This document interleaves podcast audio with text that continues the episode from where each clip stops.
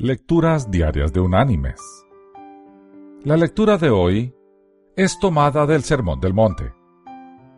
Vamos a ir al Evangelio de Mateo y allí en el capítulo 6 vamos a leer desde el versículo 19 hasta el versículo 21, donde el Señor dice, No os hagáis tesoros en la tierra, donde la polilla y el moho destruyen, y donde los ladrones entran y hurtan, sino haceos tesoros en el cielo, donde ni la polilla ni el moho destruyen, y donde los ladrones no entran ni hurtan. Porque donde esté vuestro tesoro, allí estará también vuestro corazón. Y la reflexión de hoy se llama El ciego, los enfermos y el paredón.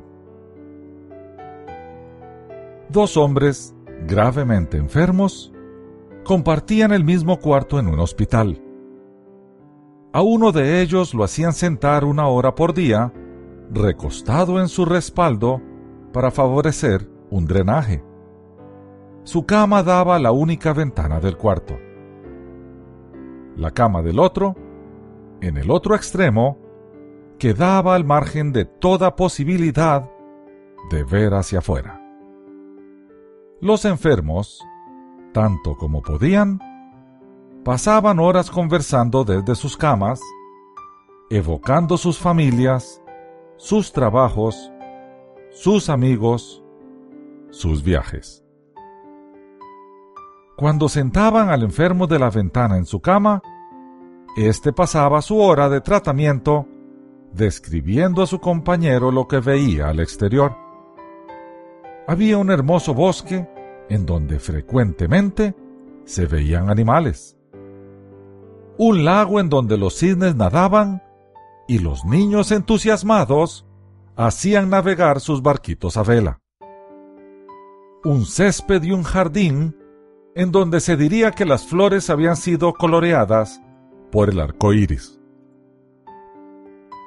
El enfermo del otro extremo del cuarto, desde hacía días, había comenzado a vivir de nuevo a través de las animadas escenas descritas por su amigo de la ventana. Este le contaba que los jóvenes enamorados caminaban unidos por el brazo. Más lejos, dos esposos se divertían con sus niños haciendo volar un barrilete. Y ahora, cosa inesperada, una banda de músicos uniformados con vivos colores pasaba a lo largo del lago atrayendo los paseantes. Claro que la ventana cerrada impedía a los enfermos oír la música. Lástima. Pero evidentemente, y a juzgar por el entusiasmo de la gente, descrito por el relator, debían tocar muy bien.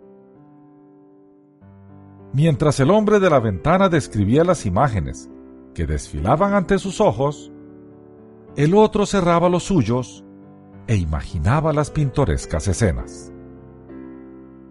Los días y las semanas pasaban, y cada día el hombre del fondo del cuarto esperaba con cierta ilusión las descripciones de su amigo. Una mañana, la enfermera llegó para lavar a los pacientes y encontró con tristeza el cuerpo sin vida del enfermo de la ventana, que se había ido apaciblemente durante el sueño. Inmediatamente llamó a los dependientes del hospital para que retiraran el cuerpo. En el acto, el otro enfermo, no sin tristeza, pidió a la enfermera si podía desplazarlo al lugar de la ventana esperaba ver con sus propios ojos las coloridas imágenes que durante tantos días su amigo le había transmitido.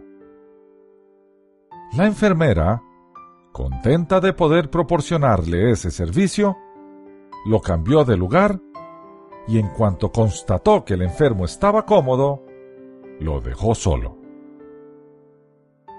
Lentamente, éste se deslizó en su cama hasta lograr incorporarse lo suficiente para mirar a través de la ventana. Pero para su inesperada sorpresa, delante de él y pocos metros hacia afuera, se interponía un enorme muro blanco. Contrariado, el enfermo preguntó más tarde a la enfermera cuál razón habría llevado a su compañero fallecido a describirle tantas falsas escenas. Imposible que las viera, contestó la enfermera. Su compañero era ciego y evidentemente no podía ni siquiera ver el muro de enfrente. Él lo inventó todo, porque seguramente deseaba comunicarle a usted la alegría de vivir. Mis queridos hermanos y amigos, hacer felices a los otros es el secreto de la propia felicidad. La economía de la alegría es extraña. Un dolor compartido se reduce a la mitad, pero la felicidad compartida se multiplica al doble. Que Dios te bendiga.